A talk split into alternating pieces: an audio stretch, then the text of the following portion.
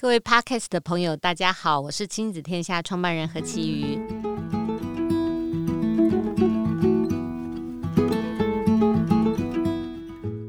今天我们又要来聊聊学习历程档案了。在现场跟我一起讨论的来宾是中山大学生科系的副教授严胜宏老师。严老师其实经常在社群跟专栏里面关注高中生大学的各项议题，还有各种传言中的迷思。他也写了很多社群广传的文章。那最近亲子天下记者采访整理了严老师谈学习历程档案和他对高中生的一些建议。以及他个人成长的一些历程故事等等，让严老师突然进入了亲子界。我还看了他换了他脸书的这个照片。那我听说好多家长加你脸书朋友，那我们先请严老师跟大家打个招呼。大家好，我是严胜宏。那我先前情提要一下，为什么我们现在又要来谈这个题目？哈，今年好像 parkas 就呃谈了三次。我觉得今年简直是这个大家对一零八课纲最重视的就是这个关键字哈。然后呃十月初的时候，有大概上万名的学生联署要废除学习历程档案。所以上周二的时候，教育部就要求大学们就公布审查原则，他统整了三个重两个不。我可以把这念一遍，但我觉得念完了以后，大家应该也不知道是什么意思。第一个就是说，他要重视基本素养展现的核心能力，重视校内学习活动，跟重视资料的真实性跟学生自主准备。那两个不是什么呢？第一个就是说啊，不是所有大学系所列的每一个项次都要具备，或者是说大学重视这个多面向的参才，你不要呃每一个都要做到。这样，第二个是说哦，不是以量取胜，他要重视学习反思的过程。这个是我照着新闻稿念出来的所谓的三重二不原则。不过我看到最重要的事情，今天为什么要找严老师来聊的是说，不管教不怎么解释，我觉得大家的那种焦虑还是呃非常的激烈哈。比如说老师就说，哎，这样还是没有讲清楚，那你到底要我缴交的那个项目长成什么样子？或者说你这样讲，我也不知道到底学习历程什么叫做好，什么叫不好，你们到底怎么判别？我自己感觉到，我们这一整年在，尤其我们在这个家长社群里面，感觉到的就是那个很大的焦虑。我想严老师可不可以先分享一下你自己的观察，这个焦虑背后的原因是什么？可能也不是那些项目什么啊，档案太大没法上传啊，这些也不是这些事情。我自己的观察是这样子啊，首先第一点哈，我在很多演讲中我都提到，我觉得。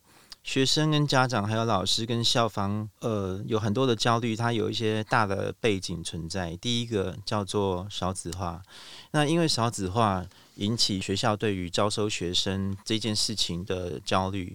那第二个问题是，我认为不管是学生、家长、校方、老师，其实对于、呃，考上一个大学，然后直接命中一个理想科系，然后这个科系最好是可以直接衔接职涯，而且毕业之后立刻会。呃，得到一个可以跟前妻说嘴的薪资水平的一个直系是非常重要的事情。大家把这件事情看得极度严重，好像是一个什么样的人生的关口的感觉，好像他没有度过去就是一个人生的劫难。哈，我真的完全不懂为什么会这个样子。我先跟大家说为什么完全不用焦虑哦。先跟大家说，我认识非常多杰出的大学教授跟产业界的人士，很多人都留过级，很多人都转过学，很多人都退过学，很多人休过学，大部分人没有念过自由班。大部分人没有念过实验班，然后大部分人根本在高中的时候毫无表现。请问有怎么样吗？并没有怎么样，对不对？所以我觉得这种焦虑的背后，呃，除了我刚刚说的因为少子化引起的这个招生的因素，然后还有把上大学把它当成一个人生最重要的关卡之外，还有一个很根深蒂固的问题是，我们根本没有弄清楚我为什么需要高等教育。嗯。我认为台湾社会哈，其实跟其他很多的华人社会其实没有什么两样的地方，是我们一直把接受高等教育视为一个给每一个人个人的人生，比如说加官进爵，或是呃擘画美好未来的一个必要手段。可是没有人弄清楚我为什么要接受高等教育。如果我只是想要赚钱的话，其实你不需要念大学就可以赚钱了。嗯，我是一个大学教授，我们非常希望的是，你之所以来接受高等教育，不是只是为了要去满足你自个人的职业需求。我当然知道这是一个现实需求，可是大学不是补习班，大学不是义务教育。大学之所以是大学，是因为我们要研究学问，而我们研究学问是要来干嘛了？嗯、我要去探索这个世界，我要改善人类生活，我要有益于社会，我要有益有益于这个环境。所以，如果你没有一点点的对于这个世界的好奇，你并没有想要解决任何的人生的问题、世界的问题、社会的问题，你为什么要接受高等教育？所以，如果你没有这样子的期待跟理想的时候，你跑来念大学。然后，对于大学的选才有这么多的不理解，这个断层其实才是我们觉得真正应该要思量的地方。当然，刚才那个执行长有问到哈，教育部在公布这个这个三重二部的原则之后，还是有人觉得说我还是很焦虑啊。那我会觉得有点有趣的地方是，我觉得教育部讲三重二部不是很清楚吗？为什么有人还会焦虑呢？好比说，这个要注重他的这个校内的这个基本功哈，这件事情我我来说说好了哈。为什么这件事情会令人感到焦虑？我我实在实在不是很懂的原因是，这不是就是学校平常教的东西吗？然后我我在呃很多高中都讲过，嗯、呃，学习历程档案的的准备，或者是。呃，我们在看到学生的这个书面审查资料中的一些错误的东西的时候，我就提到啊，因为学习历程档案之中，嗯、呃，在校的修课记录跟根据学校的修课所产生的探索与实作的这个记录跟报告跟成果是非常重要的一环。而我也认为，就大学段来说，我们也认为啊，我们。在看在一零八课纲的这些资料，请大家注意一点：一零八课纲的目的不是在制造小天才，不是在制造资优班，不是，请大家不要弄错了。我觉得很多人都弄错，我觉得很奇怪。一零八课纲实施的目的是希望能够提升整体国民素质，所以当我们想要提升整体国民素质的时候，最重要的不是学校里面教的这些知识吗？那可是很多人把重点弄错，弄在多元表现，所以导致学生花了很多的时间去累积不必要的营队，嗯，哦，跟各式的志工证明。可是呢，到了大学教授这一端，我们根本看都不看啊，嗯。为什么不看？因为那不重要，最重要的其实是什么？是在校在校之学学习。但是这个在校之学习又牵涉到这个课程的设计跟呃学生的评量，到底怎么样去评量学生？还有一个学生呈现的东西长什么样子？嗯，我自己在很多高中演讲经验是，很多学校给学生的作业跟报告的那个格式看起来超像问卷。看起来超像在问他心情好不好，就是说不太合适的那种课程，或者说是那个作业的，或是报告的那种格式，其实会让学生所教出来的东西。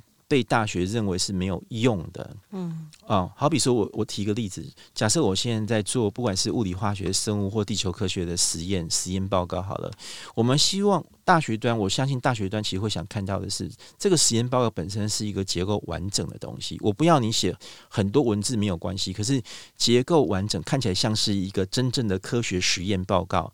可是很多学校，甚至是很多教科书公司所产出的。那个报告的格式看起来非常的像问卷，或者是把高中生当的当成好像小学生那样子在锤问他的个人心灵感觉，所以学生能够回应的东西并不是科学议题，而是觉得很不错啊，很有趣啊，像这种东西就是废话，也就是你。就算上传了十个报告，这十个报告都长这个样子，对于大学教授来说，这些东西都没有提供任何的资讯。这所以虽然说我们讲这个教育部公布了这个三中二部啊，但是如果说学校自己本身的课程设计与评量的设计，其实没有让学生做好完整学习跟完整的呈现，所有的东西最后都只有不明就里的堆叠的话，那么的确。这个我觉得也不是只有高中端的焦虑，对于大学教授来说很焦虑，因为我们会看到一大堆不好的资料。嗯、所以我简单先 summary 一下刚刚老师讲的，其实就是把你你刚刚把那个教育部讲的那个三中二部，在更多的诠释。其中有一个部分很重要的就是说，其实现在要的是校内实际的学习活动，对，而不是多元表现。可是。所有现在在讨论学习历程档案的人都非常焦虑于多元表现，没有错。就也就是说，多元表现我没有说它不重要，嗯、而且很多人把多元表现想的太太夸张了。嗯、那其实你们要的就是一个基本素养。对，没有错，就是说我们真的很想看到的是你到底在学校都学了些什么啊？你学？你学到了？你学到了什么东西？然后你有没有办法解决问题？可不可以评论、评价，或是养成一个知识品味？我想看到这些东西。嗯。可是如果说一个高中让学生所端出来的东西只有成绩、只有分数呢？这个就变成说你上传的这些部分对我们来说没用处。嗯，其实我觉得刚刚呃，或者我们这段时间里看高中老师或者是呃学生所焦虑、所想要一直想要求问的，就是说，那那你们到底认为什么样的东西是好的？什么样的东西是好的？你可不可以给我一个嗯，这个一个 sample 或者一个一个范例？什么样的东西是好的？我就照着这个写。那对你们来讲，你们是你们怎么看待这个？这个提问呢、啊，就是大家说什么是好的，什么是对的，什么是你们要的？现在大家都一直在问。那大学教授，我我觉得我先讲一下这个，我对于这个问题的这个基础哈，就是它的前情提要可能是什么？嗯、第一个，我认为是当你从来对于这个知识或技术领域完全不了解。你根本没有接触过任何专业人士，然后你自己本身没有实践过的时候，你就会缺乏知识与技术品味，你就会当然不知道人家要什么东西呀、啊。那我先问大家一件事情：你出去外面吃定食，我们假设我们去吃日式定食，你为什么会觉得这个东西都好与不好？是根据你自己的，不是只有你自己的习惯，而是你会对食物有一定的品味。假设今天有一客，好，譬如说。炸猪排饭，日式的哦，标榜日本的哦，写日文的哦。那假设一克猪排饭要收你四百二十块到四百五十块，我想问大家一件事情：你觉得他那个炸猪排要不要切好，帮你垫高啊？一定要，对不对？嗯。如果他那个炸猪排随便给你放在那个地方的话，你会觉得值那个价钱吗？好，如果说有人听到我讲这件事情会有感觉的话，就表示你平常吃。日式定食的时候是有在观察这个现象的，那你又为何知道猪排要不要切，那个饭要不要撒芝麻，那个米是什么？高丽菜？对，米是什么 米？高丽菜切多细？高丽菜能不能续加？味噌汤里面是什么？还有那个配菜可不可以出现油豆腐或者什么三色蔬菜这种东西搭不搭？这个东西就是你自己本身因为经验累积，然后你吃过很多家之后所得到的品味。那我就觉得也很有趣。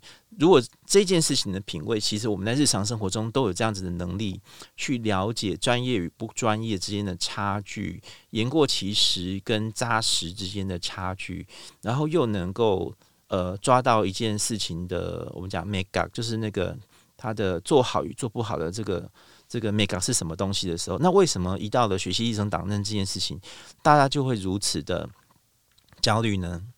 对不对？就像你讲的，其实整个高中生从他从小学到高中，以及高高中的老师哈，学校的课程，我们没有余裕去让学生真正的体验，或者你刚刚说要有这种经验，对专业跟知识领域里面的一种品味的体验，我们大部分都是在满足考试。这个过程，嗯、然后寻得标准答案的这个过程，对，所以突然之间，他们从国中到了高中，突然之间说：“哎，我们现在要来，呃，要来了解这个知识，这门专业它到底呃怎么样？或者说你怎么体会在这个知识专业里面，你的兴趣知识兴趣点到底是什么？你怎么探求？我觉得大家都慌了，因为但那个那个不是我们过去习惯或者是养成小孩在这个学习历程里面的。”一种方法啊、呃，没有错，因为我自己、嗯、我自己在念书的时候，从嗯、呃，尤其是国中到高中那六年，过了极度的痛苦。嗯、那我觉得有一个很大的原因是，我发现很多人对于学习是不疑有他的。你叫我学什么就学什么。那很多学生因为其实够聪明，大家不是笨蛋，嗯、所以你要我把这个东西背下来，然后假装理解，在考试的时候通过考试，对很多学生来说一点都不困难。可是我是一个。凡事都要问为什么的人呐、啊，我我不相信有任何事情是没有为什么的，嗯啊，很多事情都有为什么，所以我为什么要学这个？请问我学的到底我学习的目的是什么？为何来？对，没有错，嗯、我不是说没有原因我就不学，而是说我很想知道为什么这课程要这样设计。我觉得这些事情在我们教育中没有被说清楚过，嗯、所以为何在这个呃学习历程档案的焦虑中，我常常说。它还有一个基础是课纲问题。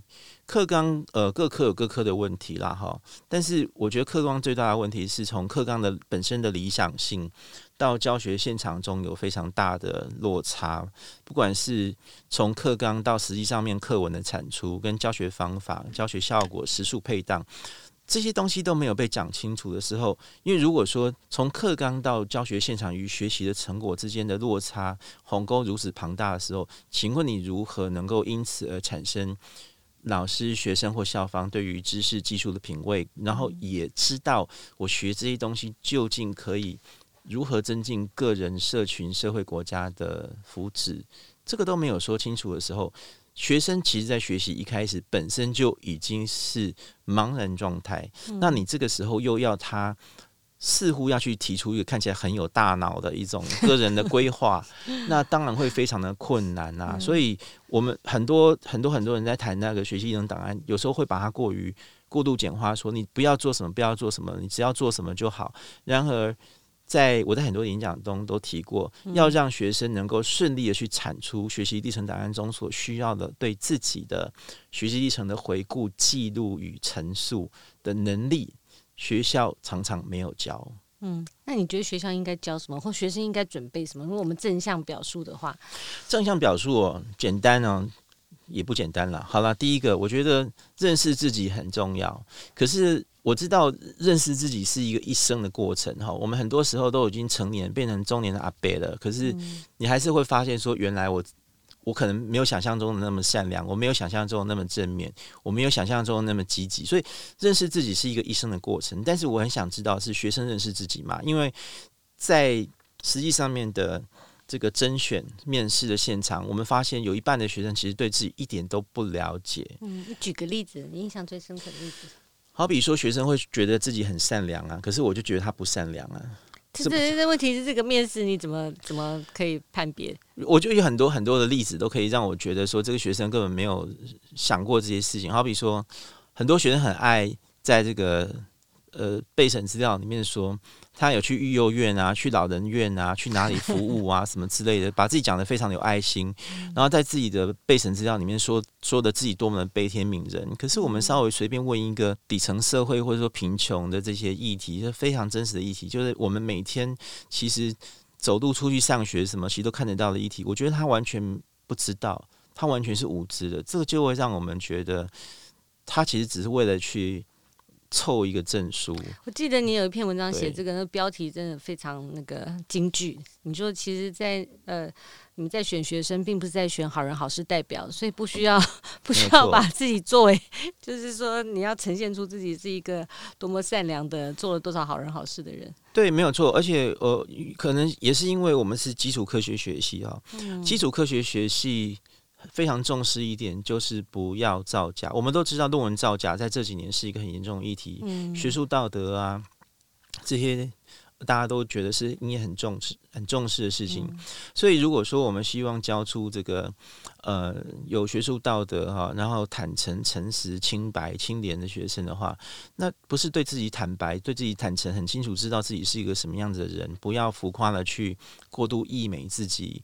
这不是一个很基本的一个人格上面的素养嘛？但学生普遍的会去过度的称赞自己，或是应该这么说好了。其实很多学生有不错的特质，可是他并不知道怎么去描述自己这些特质，而他们能够放在备审资料里面的，常常都不是自己。嗯，那一旦他所呈现的东西不是自己的时候，那我们一看发现资料与本人不符，那就是非常大的扣分。我相信，不管哪个领域的老师，其实都会有这样的想法，就是只要资料与人合不起来，那就是一个很可惜的一个现象。老师，你可不可以举个正向的例子？举例说，哈，像像我觉得高中生，比如十八岁，他的生活也就是大部分都是念书啊，在学校社团啊，他他自己要抬出来讲，也没有什么了不起的东西可以呃 highlight。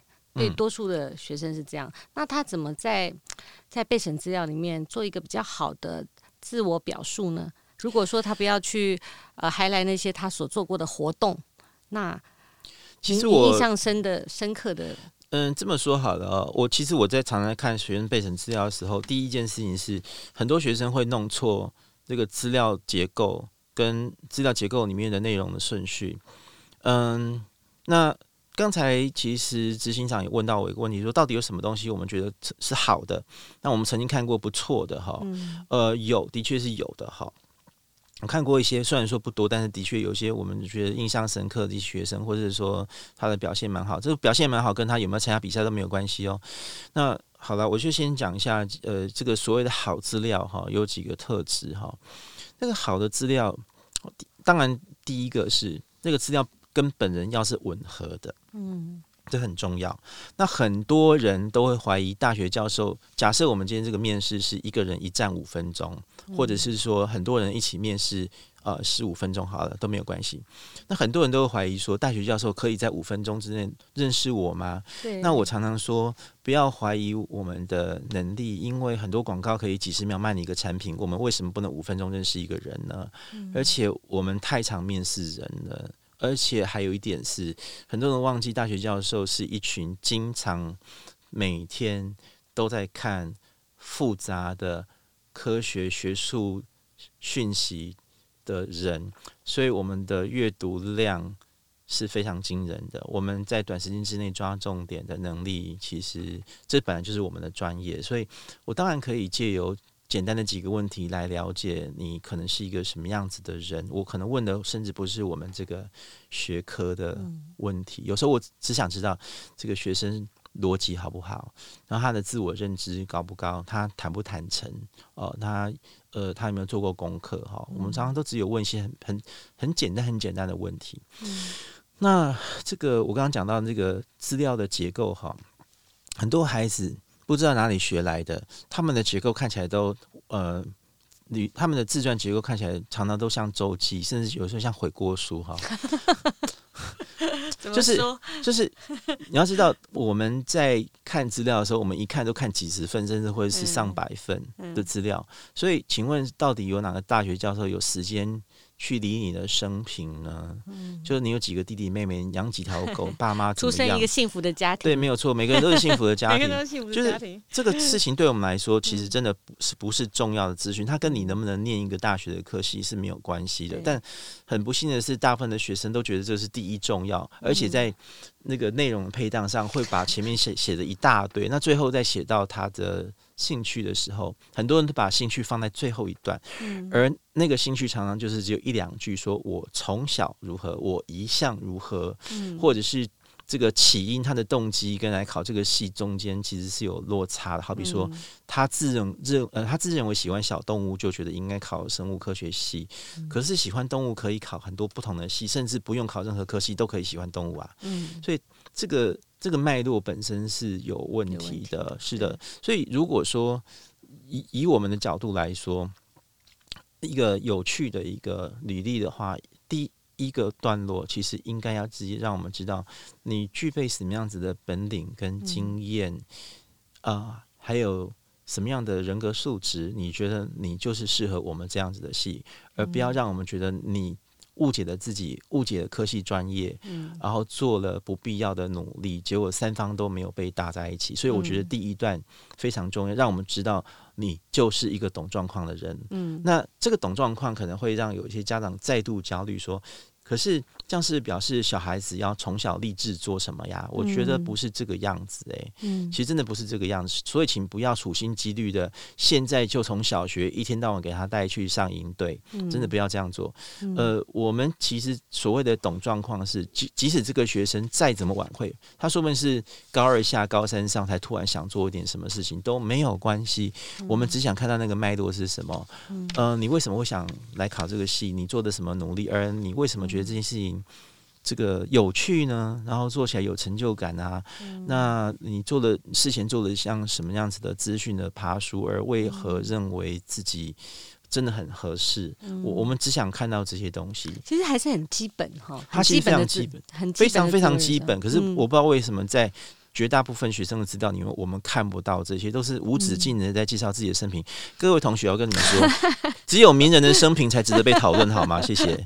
这个是一零四我们收到履历的基本 style 也是如此，嗯、要从我的我的幸福的家庭，三只狗，两只猫，还有我的哥哥姐姐们，讲到后来 他的经历只剩下只有名人的生平才有被注意的 的必要。这京剧，这这个是京剧。那你刚刚讲的，其实第一个叫做总归这部分叫做自我认识很重要。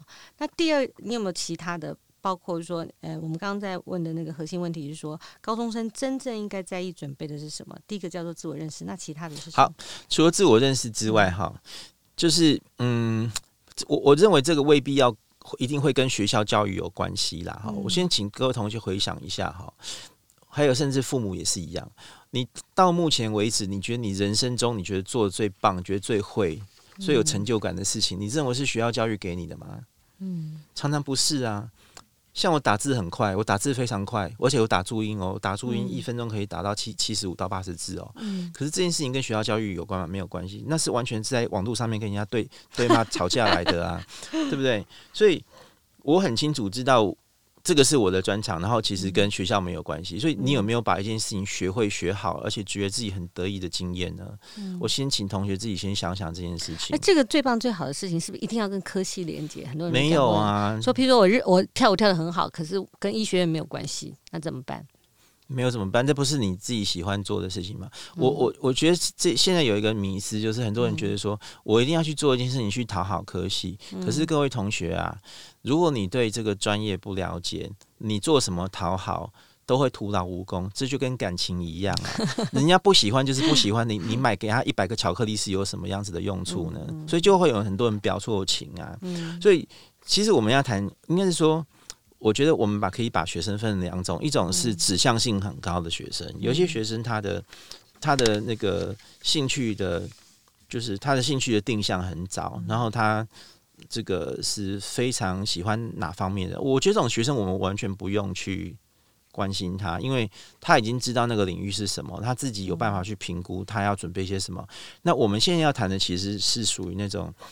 嗯、呃，没有什么兴趣定向的学生，然后也不太知道自己能干嘛的学生。嗯，那我想讲到这个地方，我就要跟同学说了哈，如果你是属于那种兴趣定向不明显，然后也不太知道自己能干嘛的，所以就会很迷惘，在想说，糟糕，我是不是要一直去没事去找老人陪我聊天啊，什么之类的，然后还要拍四张照片。如果你是这样的学生的话，我会建议你做几件事情哈。第一个哈，除了刚才叫做了解自己之外哈，那个了解自己有一个前提，就是你必须要真实的完成，从头到尾完成一件事情过。嗯、我们的教育最糟糕的一点，我们的教育常常是蜻蜓点水，嗯，那个事情没有讲完，资料结构不完整，然后呢，知识脉络也不清楚。那很多学校根本不做实验，我我必须要这个地方讲哈，这是。嗯其实明明课纲里面很多该做的实做都要做，可是很多学校就是没有做啊。嗯、那可是没有做，又跟这个课程时数的配套，还有这个，嗯、呃，这个老师的时间、老师的心力，还有一个跟学校的设备有关系。所以我一定要在这边呼吁啊，这个教育部一定要好好投资中小学的。实验室啊，这些实做的这些东西哈，嗯、不要一天到晚在那边花钱做些没有用、一下就坏掉的东西，什么入口意向啊，这些，看得快气死了。嗯、我们最需要的不是好好的每个小朋友都可以用到显微镜啊，有好的这个实验室可以保存药品，就是一些很基本的东西啊。教育部就根本没有挹注经费的话，请问学生跟老师怎么可能去做？从小就去习惯去。直问世界，然后习习惯使用我们所说的科学方法，呃，来解决问题。我所谓科学方法，很多人说啊，科学方法就是跟人文没有关系。对不起，不是。所有的人文学门里面一样有深思明辨，它其实都同等于科学方法里面的观察与提问，那是一样的。人文科学一样要检验很多的想法。所以，当这个教学教学的设施、教学的基础。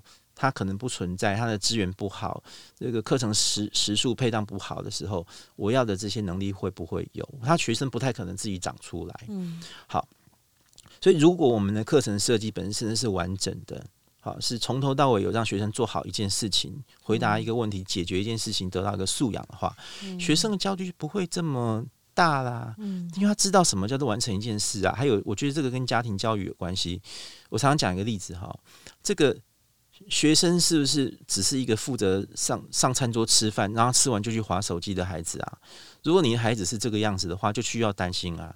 可是如果你的孩子是那种连陪着妈妈跟爸爸爸妈妈一起上上市场去买菜挑菜，决定要吃什么，为什么我们今天要有这个菜单？然后实际上跟着食谱去把一道菜做好上桌，吃完一直到洗洗碗盘全部做完，就一整件事情做完的话，我不觉得你需要去担心什么，因为你的孩子知道什么叫做把一件事情做完整跟做完。嗯。但是如果很多家长的教养方式是那种小孩子除了读书之外，其他的不要做，我都要帮他服侍的好好的，你就要担心的啊。但是我担心的反而是另外一点，我担心就是这种很容易焦虑的家长，他们在媒体上面的声量特别高。那很多其实没有这种问题的家长会不会有这样子的问题？结果很多过度焦虑的家长去占据这个占据这个，我就觉得有点奇怪啦。其实就是你刚刚讲的，从头到尾完成一件事情，然后解决生活里的问题，这个就是素养的核心哦。但是我们把我们也许把这个所谓素养导向的学习想得太高远，太抽离这个现实生活。那我们希望，好像期待学生在他的呃备审资料或学习历程档案里面提出什么耀眼的、不同于一般人的独一无二的那样的能力。这是我觉得是完全错误。嗯、所以为什么我一直在强调一零八课纲的目的是在提升国民基本基本素质，不是让所有学生变成资优班学生？这是怎么可能、啊？或者每个学生都是好像是特殊选材的那个？没有错，我不知道 为什么会被搞成这样。明明他只是提升。嗯提升一个国民基本素养。嗯，那嗯、呃，我在讲另外一个，我觉得要做到的哈。刚刚除了提到说要认识自己啊，嗯、自我，然后要完整的实践去解决问题的这个能力兼经验之外，哈、嗯，那还有一个啦，我觉得表达记录与表达能力很重要。嗯、在这个学习历程档案的焦虑中，呃呃，其实有不少高中生有时候会传档案来给我看，让我。嗯看看他们的资料长什么样子，那我常常就发现问题哈。嗯、学生没有，学生其实不清楚如何好好的记录与表达自己。那这个记录有很多种不同的方式，每一个不同的领域啊，不同知识跟技术，呃，或是活动，其实会有不同的做法。但我常常发现，呃，学校里面并没有来好好去讲说什么是良好的记录。嗯、我所谓记录，并不是说，哎呀，我今天。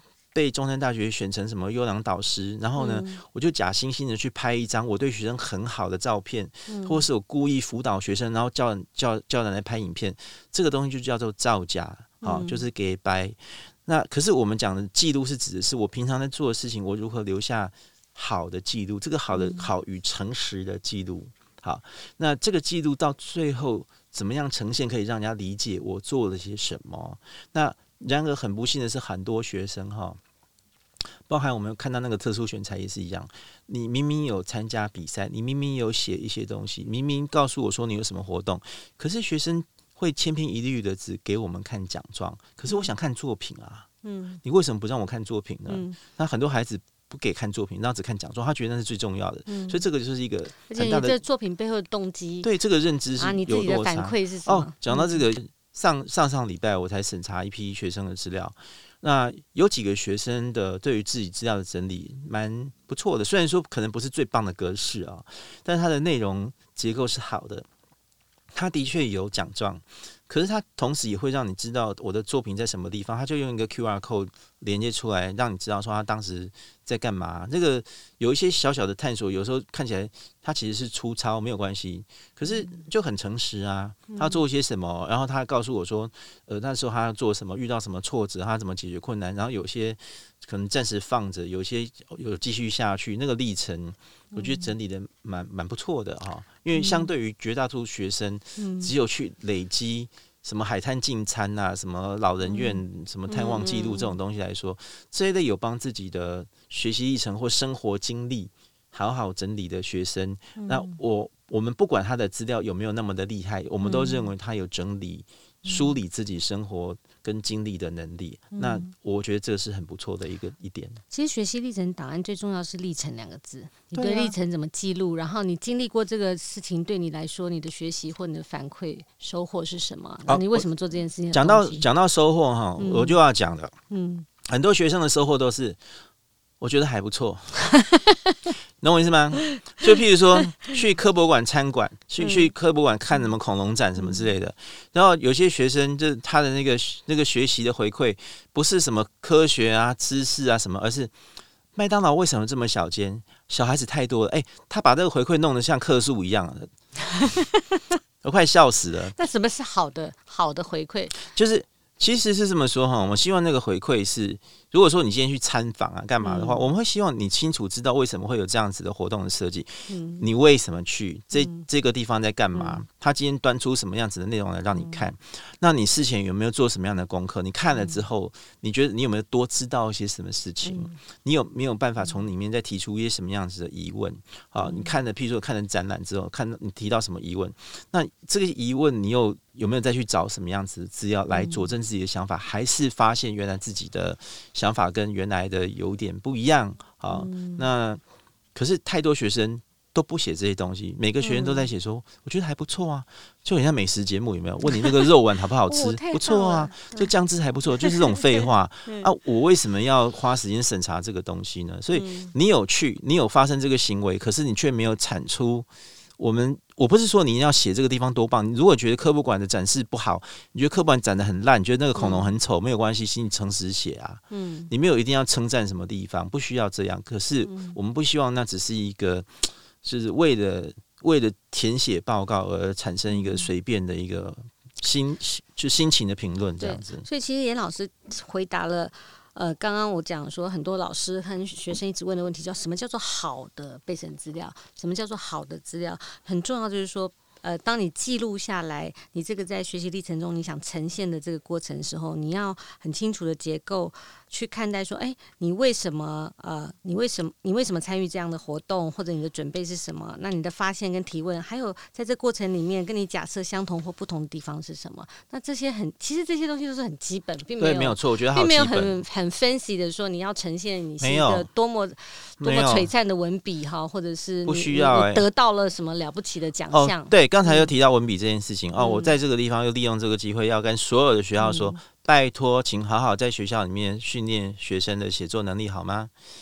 但你讲的写作能力，你可以再精确的。我再讲精确一点哈，嗯、因为你我们现在在谈的是你如何去记述，譬如说在整个学习历程档案中，嗯、你会发现学生学习需要很多的文字能力。嗯，啊，他要记录平常的修课，他要做探索与实作，他要写报告，啊，他做这个做那个，他还要规划自己的学习计划，这些都需要文字能力。嗯、而且这里面所需要的文体包含什么呢？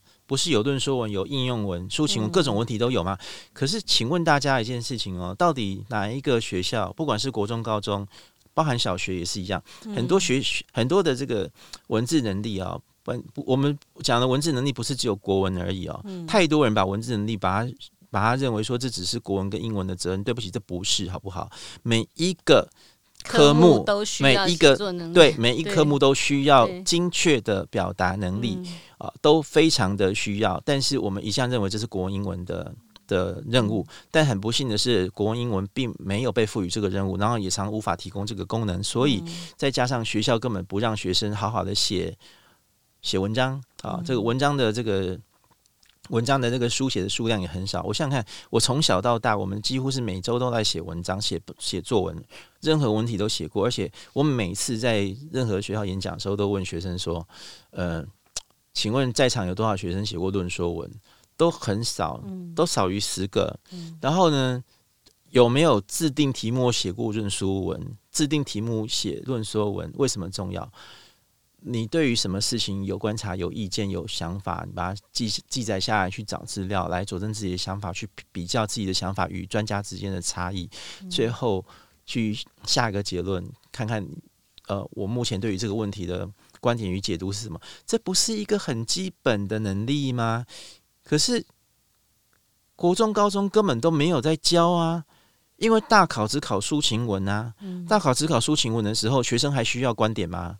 学生还需要对这个世界有有兴趣、有好奇心吗？都不需要啦。学校根本什么都不做，都不做的时候，你这个时候需突然要学生冒出文字能力来记录自己，来写出个好报告，然后来写出一个对的一个一个格式的一个东西，这是不可能的事情啊。所以我一直在一定要呼吁的是说。写作能力不是在写作文，很多人都把它当成写作文。譬如我给你一个题目，你给我掰出一段文字来，六百字、八百字，嗯、这个就是叫做掰。那我我非常希望，就是说各方面的老师都应该要有转述能力。那这个转述能力不是说是写给学生看、做给学生看的。你平常自己的教学心得，什么平常的那个教学上，我们都会有很多的。比如说，我有教学研习啊，什么这些东西，我们可能多多少少都会谈一下自己的所得。这个就是记录自己的学习心得。老师要能够发挥示范作用，老师要能发挥示示范作用，学生才知道说，哦，原来就是这样来记住记记载自己的成长跟自己的探索的结果。老师自己平常什么都不做，然后或者是说这个学校的校风非常的保守，老师不得发表什么个人意见，或是什么其其实都是老师跟归老师，学生跟学生，就是老师自己本身就最能够分享成长学习经验，但是常常又太仰赖外来专家的这个告诫啊，我就我我会觉得是蛮可惜的一件事情。这个写作能力的培养，可能要从小学到。国中到高中有不同层次，而且我觉得我们现在所有的写作能力都在培养一个，好像要培养一个作家。可是事实上，我们不是要，就不是啊。我们只是要把写作当成一个国民基本生活，没错，生活的能力，好好的把一句话，没有错，没有好好的把一句话说清楚，嗯，呃，前因后果，然后原因是什么？你怎么说服别人？你怎么是？对对对对，而不是而不是狡辩跟辞藻啊。那呃，我觉得这是一个非常重要的一个一个东西。我们我在很多的演讲场合都一再的提到。表达能力，精准的表达能力之之重要。然后是你看你是不同的受众。那我有次就问这个某个高中的学生说：“你们觉得你今天这个学习历程档案，这个会给谁看到？好，大学教授看到。那可是老，因为老师也会审阅，对不对？高中老师会审查。那所以那个口气上，比如说我在写这个报告的时候，你觉得这个口气是对老师汇报？是因为很多学生把这个。”他的报告写的很像是在站在老师前面对老师讲话，嗯，就是这口气是错的。嗯，其实事实上你应该要预设任何人都能看到，对，任何人都可以看到这个东西。然后我写的这个东西呢，之所以这个语气好，他的人称是恰当的，嗯，是因为他能够呈现我的学习成果。可是太多学生把它想成是对老师的汇报，所以当他的这个口气看起来很像是在对他的老师授课老师回。呃，这个汇报而被又被我们看到的时候，这个结构看起来就非常奇怪。可是你怎么知道这件事情？我平常的写作的训练其实就需要有这样子的东西。你平常写作训练如果都只是给个题目，要学生在一节课里面在脑袋里面挖东西出来凑，这种写作训练就是无效的。嗯，所以今天其实严老师讲了几个，我都觉得对高中生还有焦虑的家长跟老师们很有帮助，也很正向，而且还蛮基本的。那嗯，我想我们在这个最后一个讨论是说，呃，严老师讲了很多嘛，那很多的嗯高中生他有提到，呃，在我们这次的我们有一个那个一千多个高中生的调查里面哈，很多学生都提到说，嗯，包括自我兴趣的探索啊，生涯这一块，觉得现在学校里面没有那样的环境啊，然后或者是说他们也没有这样的时间跟。机会去做这个生涯跟自我探索，在这样的现实环境里面，你会怎么建议哈？怎么开始？学生怎么开始？或者家长怎么开始？呃，我我想我会分几种情况来开始说哈。嗯，一种情况是，我知道有些学校会给学生做一些假探索。嗯，我说假探索是说我。我我知道，就是我以为大学科系要这个东西，然后我就让这个类组的学生通通去做一样的事情。那其实学生也不想做，但是最后大家都会产生很很像的学习历程档案。嗯，那这种东西我就把它称为假探索。你的确有资料，但是对不起，它没有代表这个学生，然后学生也很容易在这个。出面审查的过程中，可能就被刷下来，因为它看起来就是不真实，然后也不是学生自自己本人所做出来的东西，所以我很希望这种情况可以降低。然后第二个呢是，呃，我我觉得现在的资源很多，请学生记得，呃，学习这件事情从来没有限于学校过，更何况现在是一个呃网络平网络时代，你如果真的想要什么东西，你真的很需要什么东西，你没有一定要花大钱，你没有一定要亲临现场。其实很多事情，我觉得你可以透过在网络上面的观察，在阅读，然后还有，我觉得看书真的很重要。我真的觉得看书非常重要。很多人觉得读书不重要，或者是很多孩子觉得我只要在网络上找到答案，书就不要。对不起，书很重要，请请这记得要买书哦。好，那这个 对我是真的这样说。嗯，因为你要知道人家的说法，专业人士怎么想的。那为什么人家会这样问，而你不会这样问这个问题？人家为什么会这样解读？所以。请你不要过度依赖学校教育，然后觉得学校教育应该要提供你所有的功能。事实上，我一点都不认为学校老师必须要全知全能。请大家记得一件事情：学校老师并没有必要全知全能，学校老师没有必要满足你一切之需求。嗯，自学能力非常重要。我们人一生之中，绝大部分。能够让我们过得好的事情，常常都是自学来的。嗯。所以自学能力如果没有的话，这是是一个比较可怕的事。所以，请依据自己的喜欢，自己去学习。然后，呃，我在有时候我在脸书上我会讲到一件事情：你如果喜欢一件事情的话，你要问问看你喜欢这件事情是因为什么样的原因呢？是你是一个单纯的使用者，还是其实你真的很想知道它是如何被制造、创造？跟传播，或者说如何被执行的。如果你只是一个单纯的这个使用者的话，你永远不可能入得了行，你永远不可能呃可以得知自己适不适合。好比说，你喜欢吃猪肉，你喜欢吃定食猪排定食，不表示你可以进入畜牧界啊。嗯，因为你根本不知道畜牧界在做什么啊，对不对？然后你喜欢玩手机，你喜欢买手机，可是这跟你适合进入 3C 产业有关系吗？不。这是两件事情。你喜欢玩游戏、玩手游，如果你只是末端的使用者，你只会下载跟解除，那你怎么可能进入手游市场，或者说手游产业中所需要？好比说像情节啊、动画呀、啊、资料库管理啊、后端的这些所有的系统，你根本不可能入得了行。嗯，呃，所以想请你问问看自己，你是不是都是一个嗯？呃就是一个使用者，你只会花钱跟抱怨而已。嗯嗯、那还有另外一件事情是，呃，不要只是想哦。我我常常发现很多孩子，他只会想，只会担忧，然后弄得自己有点发神经。可是他从来就没有跨出去做过任何事情，诶，他就只会担心会不会怎么样。嗯、在这种现象，尤其在所谓的好学校跟乖学生最常见，嗯、因为好学生跟这个好学校毕业的孩子，哈。他太容易怕犯错了，因为他们从小到大都被称赞到大，嗯、所以他会觉得他的人生中的容错率或是犯错空间很小，他就变得什么都不敢做，你知道吗？那很很不幸的是，这些孩子又很容易考上比较厉害的大学，那所以就会让我们这些大学觉得很困扰，就是考进来的孩子其实可能不适合念，然而我们认为真的适合念这些科系的孩子却进不来。哦，那。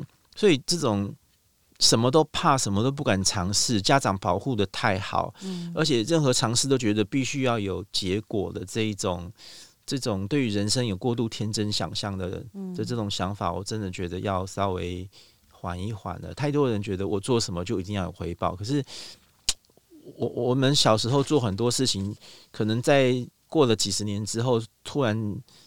成为我日常生活中的一个助力，可是我小时候做这件事情也没有想过呀，嗯，对不对？所以，请不要把这个你做什么跟你要得到什么的连接想的这么的功利哦。我我不觉得应该是这样做，更何况很多很多的能力其实是长期的、长期的自我培养得来的。嗯，所以我知道学校可能没有办法提供所有的功能啦，但是我觉得自学重要。嗯，那最后就是说。当然，制度上面的友善是重要的。所以，制度上友善就是说，这个学校里面的这个课程之间的配当啊，然后资源的分配啊，这些可能其实都是，不管是从教育单位到学校本身，应该要能够去最大化这个学生的。利用时间的可能性，但我也很清楚，我知道不同学校有不同的状况。有些学校是孩子有自主性，但是他的课程配当上没有自主性；那有些学校是学校给予很多自主性，但是孩子只会在校园里面闲晃。这个其实都是会发生。所以，像这种教育现场的实际问题的话，我们可能都必须要 case by case 一一来讨论。嗯。今天呃，谢谢严老师。其实我觉得刚刚我自己也有很多的收获哈。其实他刚讲的，我觉得一个蛮重要的，家长可以放在心里，就是说，与其当你很在意哈，或者很焦虑呃孩子的整个整个生涯探索啊、科系选择啊等等的时候，与其哈很焦虑去参加各式各样的营队，不如带着孩子从头到尾好好完成一件事，嗯、然后从这样的一个历程里面呢，能够体会就是嗯、呃、所谓的这个解决问题的这个过程。那第二件事情我也觉得很重要，就是说从一个使用者，呃，到一个专家的这个。这个历程，带着孩子从一个只是抱怨或者只是购买这个消费者的这个角色，进入到这个专家系统，带着孩子啊、呃，用好奇心去探测，哎，为什么为什么是如此啊？不管是你玩游戏，不管是你做任何的消费的时候，你会探测说，哎，在这个现象背后，还有你买的这个东西的背后，那个系统跟脉络是什么？带着那个好奇心，可以帮助你的孩子。你常常跟他讨论这样的一个呃过程，可以帮助你的孩子从一个使用者或者一个单纯的消费。或者到一个呃专家这样的一个呃学习，那第三个部分老师也讲到是说，我觉得是那种不要害怕失败，不要害怕做错，或者不要害怕 CP 值不够高的选择，因为、呃、人生中很多的选择都会为你带来意想不到的某些收获，或就就算就算尝试过了，但是、呃、浪费了又怎样？哦，那个呃这个部分，我觉得我们在现在呃家长跟家庭教育里面，我们非常。呃，不舍得让孩子，嗯啊，浪浪浪费在这个哈、哦、不符合目标的各种探索里面，可是没有探索是找不到目标的，没有错。那这个是我觉得在呃准备学习历程答案，在意这个升学的这个家长们可能。我觉得在家庭里面更需要看重的事情，那也鼓励所有家长带着孩子在家庭里面可以更多的这样的机会，更多的余裕啊，给孩子在啊选择自己的道路或生涯或者科系的过程中哦，能够找到他自己啊有兴趣的一些方向。那今天我们非常谢谢严老师，然后呃今天的分享就在这里告了一段落。如果你喜欢我们的分享内容，欢迎下载收听、订阅《亲子天下》的 Podcast，或者是看我们的 YouTube 频道，加入我们的粉丝团。如果有任何建议或者想了解的主题，也请留言告诉我们，我们会持续在节目里面回应。呃，谢谢严老师，然后亲子天下会客室，我们下次见，拜拜。大家再见。